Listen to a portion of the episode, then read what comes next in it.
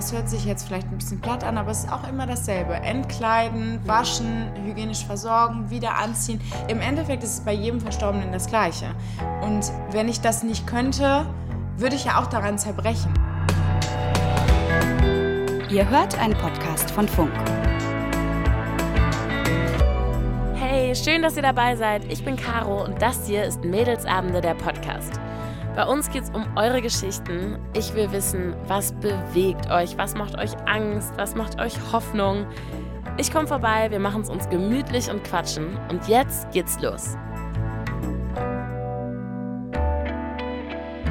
Manche Themen schiebt man ja gerne mal so lange vor sich her, bis sie plötzlich unausweichlich sind und man einfach nicht mehr dran vorbeikommt. Das trifft auf Hausaufgaben zu und lästige Telefonate, vor allem aber auch auf den Tod. Ich weiß nicht, wie es euch geht, aber da bin ich im Verdrängen meisterhaft. Vor allem, weil mir das Thema irgendwie Angst macht. Dabei ist ja eigentlich auch klar, auch wenn es unbequem ist, irgendwann wird der Tag kommen, an dem man sich damit beschäftigen muss. Und würde man sich dann vielleicht wünschen, früher darüber gesprochen zu haben? Caro, die ich heute treffe, beschäftigt sich fast täglich mit dem Tod. Denn sie ist Bestatterin im Familienunternehmen und eins ist mir im Vorgespräch schon klar geworden, BestatterInnen müssen vor allem auch sensibel mit den Lebenden sein. Wie ihre Arbeit genau aussieht und was sie über den Tod denkt, das will ich jetzt von ihr wissen. Ich bin jetzt gerade in Wuppertal und gleich da und freue mich total auf sie. Caro, du hast heute gearbeitet. Wie war dein Arbeitstag heute? Was hast du gemacht? Mein Arbeitstag beginnt eigentlich immer um halb neun, also in Präsenz. Wenn wir nicht Rufbereitschaft haben, komme ich um halb neun ins Büro. Dann sprechen wir erstmal so unseren ganzen Tag. Also wir nehmen uns morgens früh alle Fälle, die wir gerade bearbeiten, einmal vor und besprechen, okay, heute ist im Sterbefall Müller dies und jenes zu tun und im Sterbefall Meier müssen wir noch Blumen bestellen oder muss die Karten noch drucken. Und dann geht es eigentlich los. Heute hatte ich eine Trauerfeier, die ich begleitet habe. Man spielt dann Musik ein und kümmert sich darum, dass die Blumen so sind, wie sie sein sollen und dass die richtige Urne da steht und all solche Dinge. Es geht ja um so viel mehr als um dieses klassische mit dem Toten oder am Toten arbeiten. Also ich muss ganz ehrlich sagen, also die Arbeit an Verstorbenen ist eigentlich ein ganz, ganz kleiner Teil meiner Arbeit, weil meine Arbeit eigentlich eher darin besteht, die Menschen in Empfang zu nehmen, mit denen zu sprechen und die Wünsche dann eben auch dementsprechend zu organisieren. Also im Endeffekt plane ich eine Feier, ich plane eine Lebensfeier, eine Trauerfeier und bin da halt eher quasi mit den Menschen zusammen, die meine Hilfe brauchen. Was ich halt als ganz speziell in meinem Beruf sehe, ist, dass ich mit ganz, ganz vielen unterschiedlichen Menschen zusammenkomme, die ganz unterschiedlich auf den Tod reagieren. Grundsätzlich sagt man, dass jede Charaktereigenschaft, die man jetzt selber hat, kannst du jetzt selber mal überlegen, was du so für Charaktereigenschaften hast, die sich eigentlich nur noch verstärken. Im in Alter, der Trauer. Ne? Achso, Nein, in der Trauer. Ne? Und in der Trauer ist es dann eben so, dass Menschen, die eh schon sehr emotional sind oder laut sind, dass sie in der Trauer, dass das noch mehr verstärkt wird. Und das muss man als Bestatter oder als Bestatterin muss man das an sich abprallen lassen, weil meistens ist nichts persönlich gemeint. Und Menschen, die eher in sich gekehrt sind, denen man zu Lebzeiten schon nichts rausbekommt, die sind ganz in sich gekehrt, wenn sie jetzt nahestehenden Menschen verlieren. Und dadurch muss man halt irgendwann lernen, durch die ganze Empathiefähigkeit, die wir haben müssen oder die wir auch lernen, müssen wir versuchen, wie komme ich jetzt an die Person ran? Also eigentlich liegt ganz viel Psychologie in unserer Arbeit, dass ich versuche, Menschen zu lesen, was brauchen die jetzt? Wollen die überhaupt, dass ich sie frage, wie jetzt die letzten Monate waren? Oder es gibt auch Menschen, die einfach sagen, nee, ich will nicht drüber so, reden. Händ, äh, wollen ja. die, dass du das Händchen hältst? Wollen die Manche eigentlich ja. lieber, genau, wollen die eigentlich lieber ihren Raum haben? Ne? Wollen die eigentlich lieber, dass du das entscheidest? Ja, wollen die lieber alles eingebunden werden? Das ist ganz verrückt, weil ich finde, das zeigt so eine Diskrepanz zwischen dem, was man manchmal erwartet, was so ein Bestatter machen muss, nämlich vor allem irgendwie in seinem stillen Kämmerlein mit den Toten, die irgendwie hübsch machen, was ja eigentlich im ersten Moment wenig Sozialkompetenz erfordert. Und eigentlich dann denkt keine. man so, ja, keine. Und dann, denkt, und dann denkt man so, okay, aber es ist eigentlich genau andersrum. Ja. So, verrückt. Ja, aber, aber es gibt ganz viele unterschiedliche Bestatter. Ne? Also du musst dir auch vorstellen, du kannst ja auch Bestatter werden und dich dann auf den Bereich Verstorbene spezialisieren. Da gibt's ja auch ganz viele Teilbereiche, die man da noch lernen kann, vor allen Dingen bei Menschen, die mit einem Unfall verstorben sind, die dann eine zusätzliche Ausbildung haben für Rekonstruktion, ne? um den Menschen das nochmal zu ermöglichen, sich zu verabschieden, auch nach schweren Unfällen und so. Aber das ist überhaupt nicht das Ding, was ich machen wollte. Also ich wollte den Menschen was Gutes tun. Ich will meine Arbeit sehen. Ich will, dass die Menschen mir hinterher die Hand geben und sagen, danke. Du hast eben ganz schön gesagt zu mir, vielleicht kannst du auch noch mal selber sagen, du bist Eventmanagerin. Für Events, wo keiner hin will. ja, ja, das klingt auch gerade so, weil im ersten Moment denkt man, okay, du bereitest das davor, du bist für die Musik verantwortlich, mhm. du bist für die Gäste, für die Caterer, für, für, die, für alle, für den Moderator, sagen wir mal, statt Pfarrer. Also im Prinzip hältst du die Fäden in der Hand. Im Endeffekt erfülle ich ja meinen Vertrag. Ne? Also die Menschen kommen ja zu mir, weil sie wissen, dass es funktioniert. Ne? Und dass sie, die erwarten das auch. Wie lange dauert das in der Regel auch von, von Anruf bis Beerdigung? Also wir haben ja in Nordrhein-Westfalen Gesetze dafür. Also innerhalb von äh, zehn Tagen muss jemand entweder erdbestattet, also im Sarg, oder eingeäschert sein.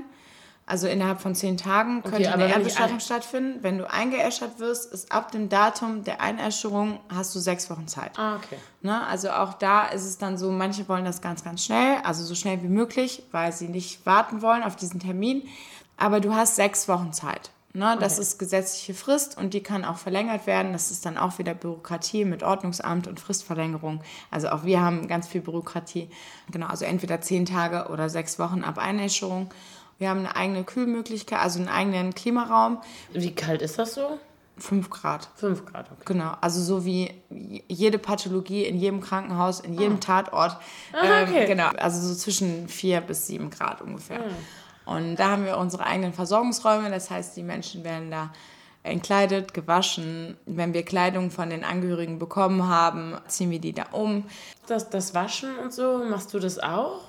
Also ich habe das gelernt. Mhm. Wir haben einen Mitarbeiter dafür, unser einziger Mann im Team. Mhm. Der macht das dann, wenn es, ich sage jetzt mal, aufwendigere Sachen sind, auch vielleicht, wo jemand mal ein paar Kilo mehr wiegt, dann äh, machen wir das grundsätzlich dann eben zu zweit. Und ich äh, komme dann immer mit dazu, weil ich das halt gelernt habe. Aber ich mache das jetzt nicht immer. Also okay. da verlasse okay. ich mich schon auf meinen Kollegen, der das so macht, wie wir uns das vorstellen. Aber wenn er meine Hilfe braucht, bin ich da. Okay. Also gerade auch bei so kosmetischen Sachen. Ah, ja. ne, wenn jemand, wenn jetzt eine Frau verstorben ist, die immer sehr viel Wert auf ihr Äußeres gelegt hat, wo jetzt die Töchter zum Beispiel kommen, um sich zu verabschieden. Wenn Frau Müller jetzt mhm. jemand war, der immer Lippenstift getragen hat oder immer Wimperntusche drauf getragen hat, das kann ich jetzt meinem Kollegen nicht sagen. Also das würde ich immer selber machen, weil ich immer das Gefühl habe, dass eine Frau das vielleicht mal mehr sieht, aber irgendwo was verschmiert ist. Aber ist das schwieriger oder ist das anders, eine Tote zu schminken? Also bleiben wir mal bei Lippenstift. Ist das dann hart? Sind die Lippen hart, wenn man dann einen Lippenstift drauf macht? Oder sind die eigentlich ähnlich wie unsere jetzt? Das ist eigentlich relativ ähnlich, was das Gesicht angeht. Hast du ja wahrscheinlich auch schon gehört von der Totenstarre. Das betrifft meistens die Gelenke, die muss man dann ausmassieren, dass sie dich quasi löst und dann kannst du einen Verstorbenen genauso bewegen wie dich, wenn du schläfst. Krass. Und ich meine, sowas stelle ich mir jetzt zumindest vor, wenn man das zum ersten Mal macht, weil das ja auch so richtig hands-on ist. Ne? Also wenn du mhm. sagst, so ausmassieren, das klingt ja nach Arbeit so ein bisschen, ne? so ein Gelenk ausmassieren. Mhm.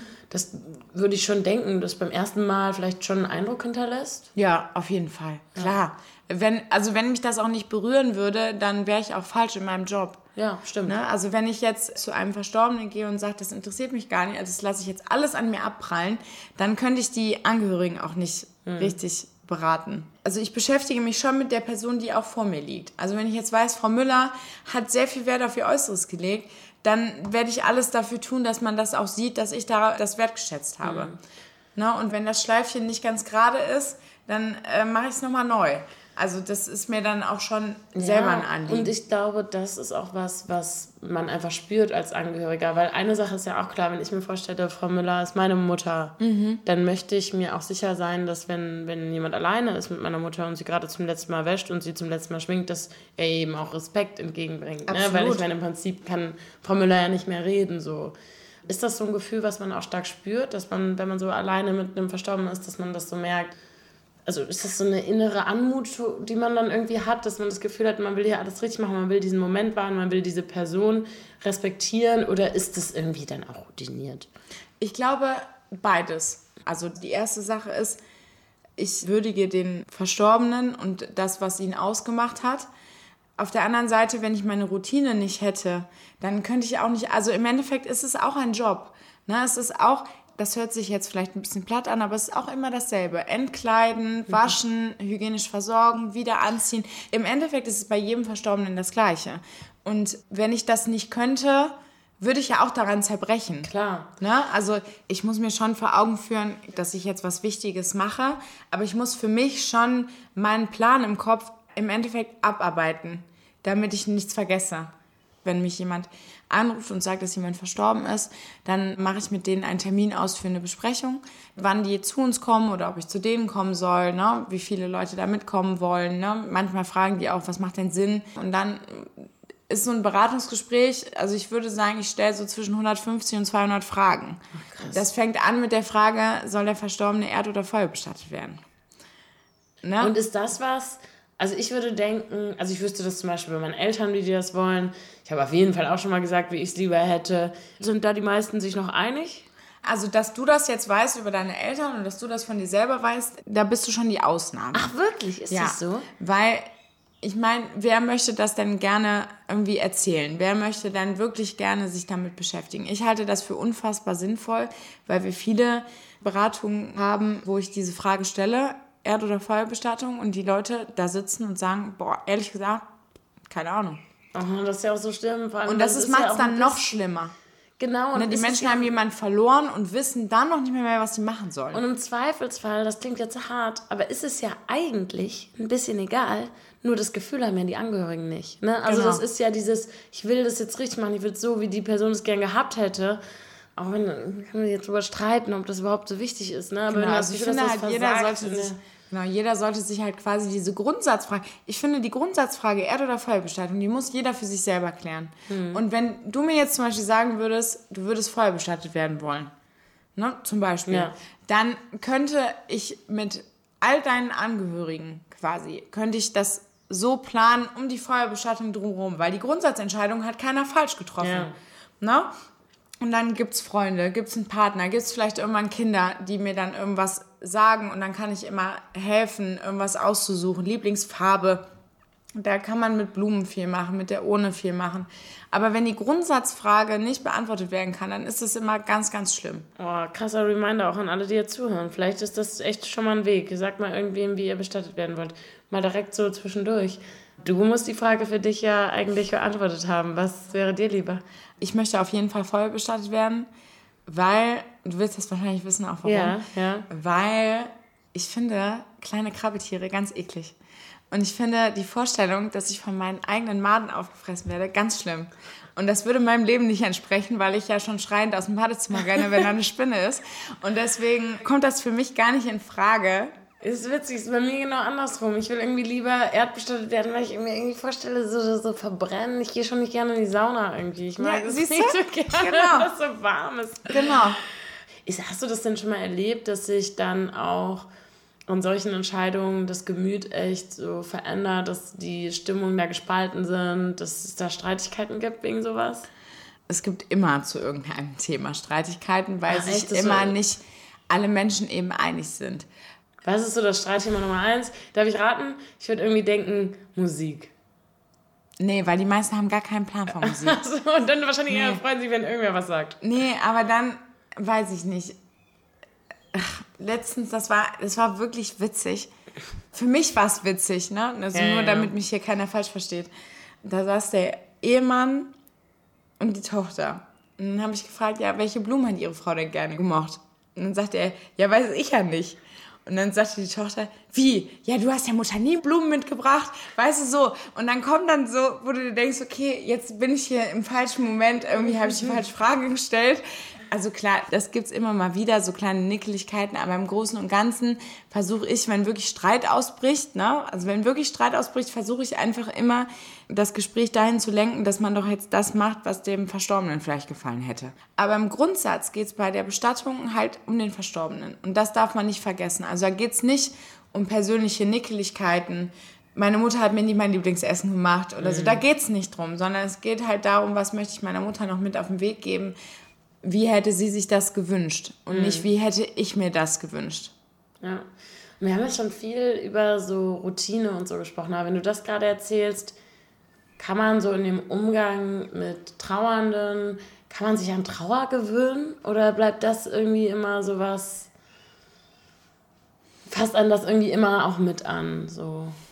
Ja, das ist halt, das ist echt, das ist echt schwer zu sagen, weil ich muss die Menschen an mich ranlassen. Ich muss den Menschen auch von mir persönlich was näher bringen, quasi, weil sie sich sonst nicht ernst können. Also mm. sie müssen sich aufgenommen fühlen. Du darfst eben nicht so eine Professionalität haben, nee. wie man sie in der Bank oder so gerne hätte. Ja, so oder so wie man sich den klassischen Bestatter vorstellt, mit äh, schwarzem Anzug und Zylinder und irgendwie gar kein Lächeln im Gesicht.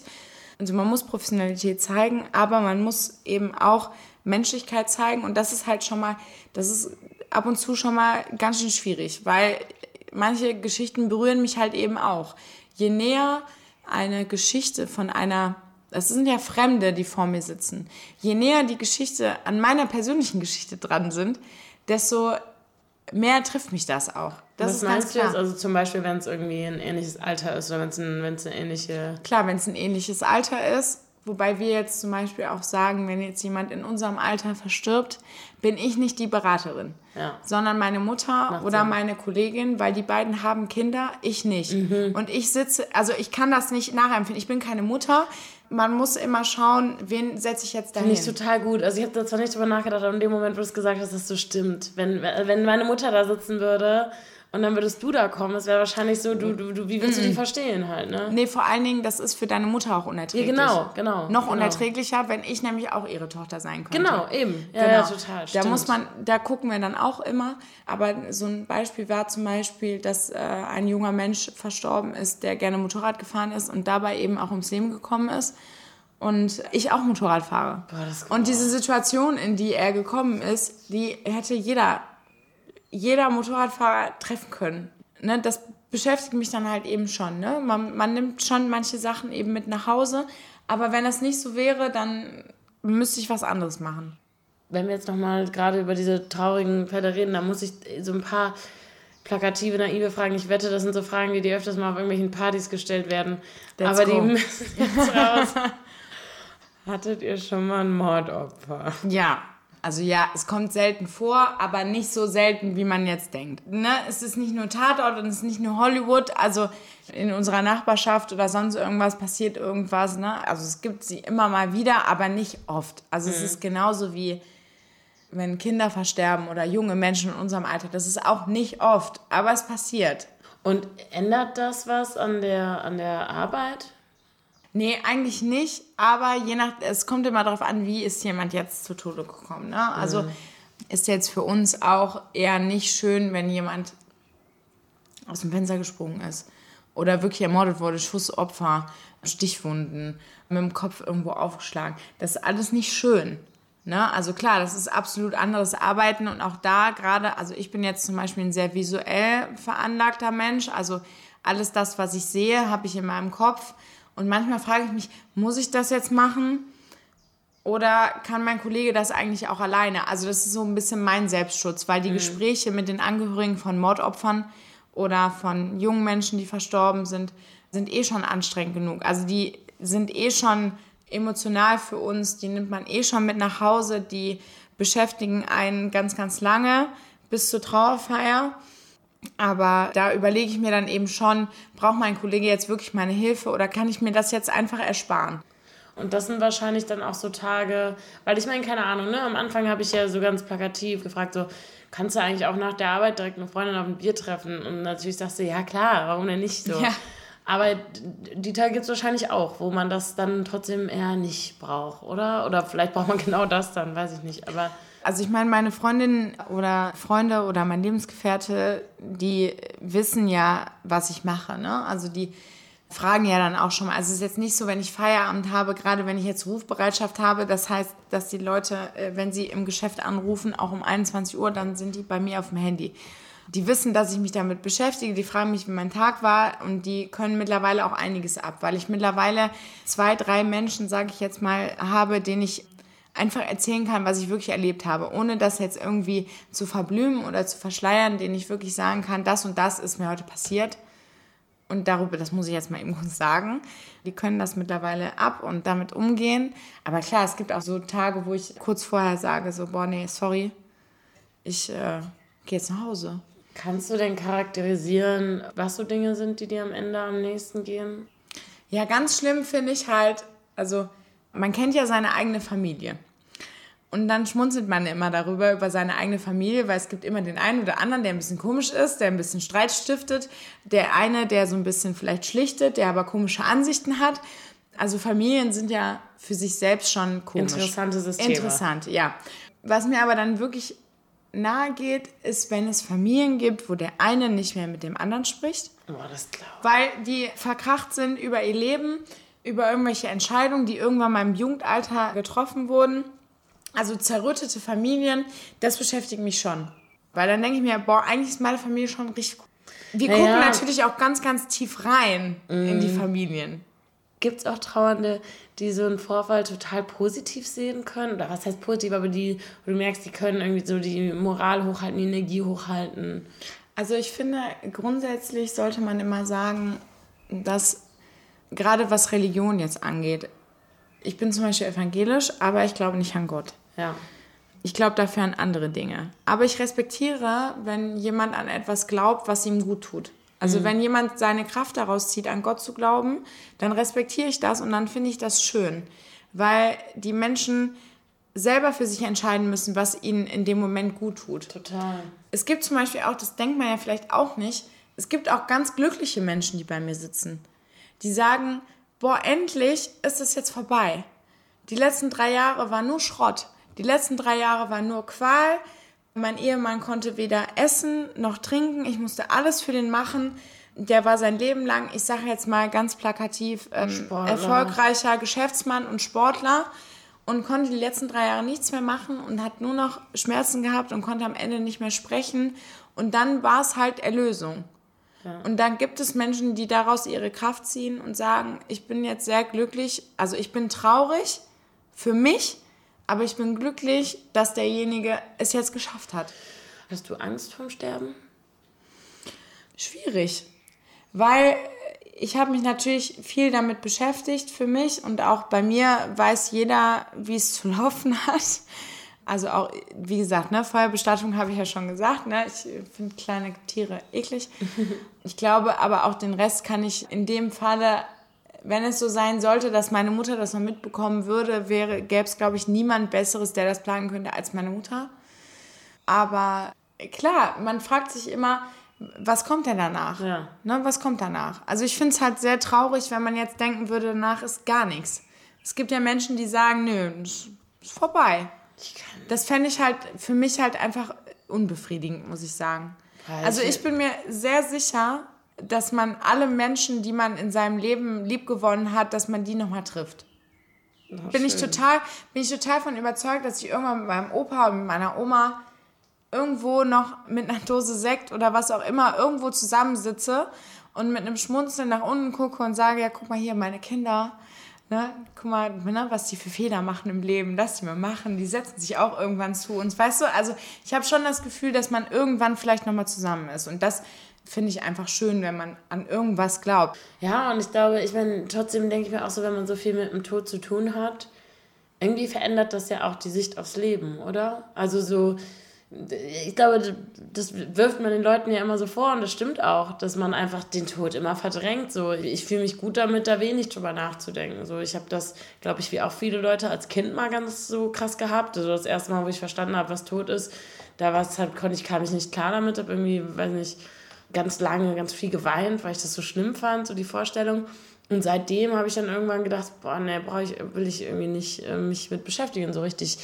Wenn man das aber jeden Tag sieht und vielleicht auch mitkriegt, dass manchmal doch auch junge Leute sterben oder so, was bringt dir das übers Leben bei? Also ich glaube schon, dass Bestatter oder Bestatterinnen das Leben ein bisschen bewusster wahrnehmen.